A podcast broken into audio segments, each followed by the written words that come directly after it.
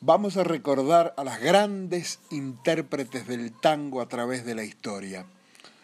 Sofía Bozán, La Negra, nacida en 1904, de humor agresivo, caricaturizaba con muchos lunfardismos al personaje que interpretaba, de voz aguda, nasal y a veces chillona.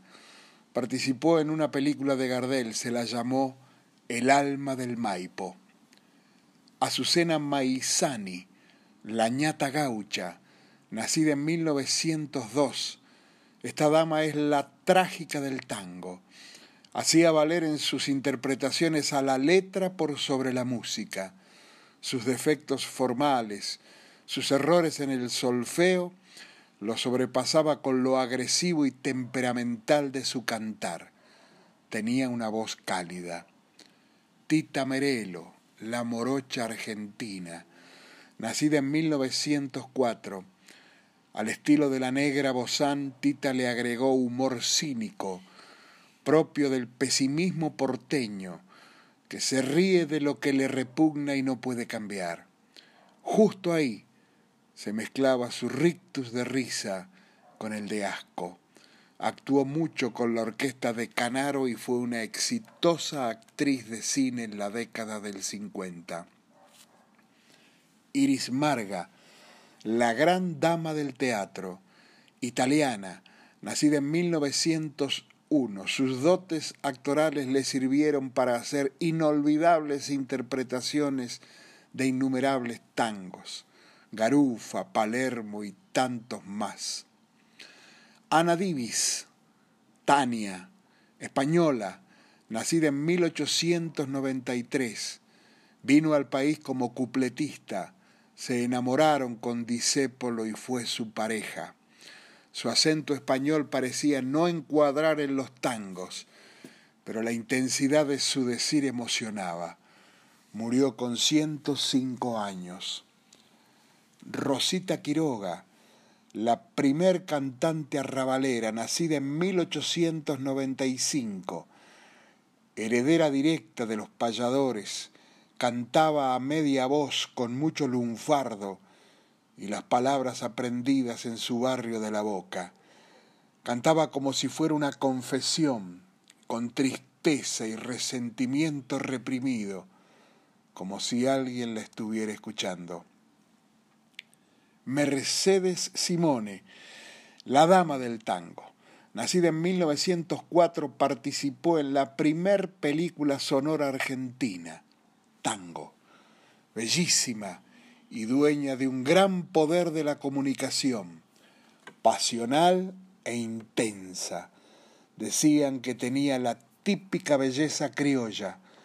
Interpretaba ductilmente tanto el tango chorra de humor como otros de sentido dramático. Libertad Lamarque, la reina del tango, Rosarina, nacida en 1908, dueña de una voz excelentemente emitida y generosa. Su saludable vida le permitió mantenerla hasta el final de su carrera, muy afinada, fraseaba sin defectos y mantenía el equilibrio a lo largo de toda su interpretación llegó a ser la actriz argentina más cotizada. Rosana Falasca, la princesa del tango, santafesina, nacida en 1953, participó en un concurso de grandes valores del tango y ganó la primer rueda, e inmediatamente la sacaron y le ofrecieron un contrato por cuatro años. Dueña de una voz especial, alta, bellísima, junto a María Graña de la misma edad fueron una especie de renovación en la década del 70 del tango. Sin embargo, una cruel enfermedad se la llevó joven, con tan solo 29 años. María Graña, porteña, nacida en 1953, el maestro Osvaldo Pugliese dijo de ella, sus interpretaciones demuestran sensibilidad en los distintos momentos emotivos que exigen la letra y la música.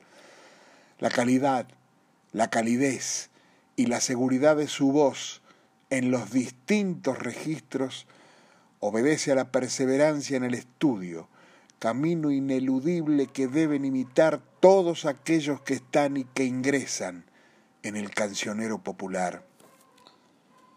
Beatriz Lichinchi, de Avellaneda, nacida en 1952 y conocida como la Gata Varela.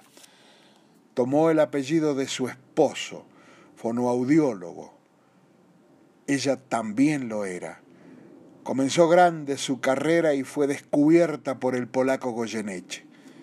Fue pareja de Juan D'Artés y también reconoció haber vivido violencia física y psicológica con él. Hay muchas más Hemos elegido estas once que representaban el sentir del tango dicho por una mujer.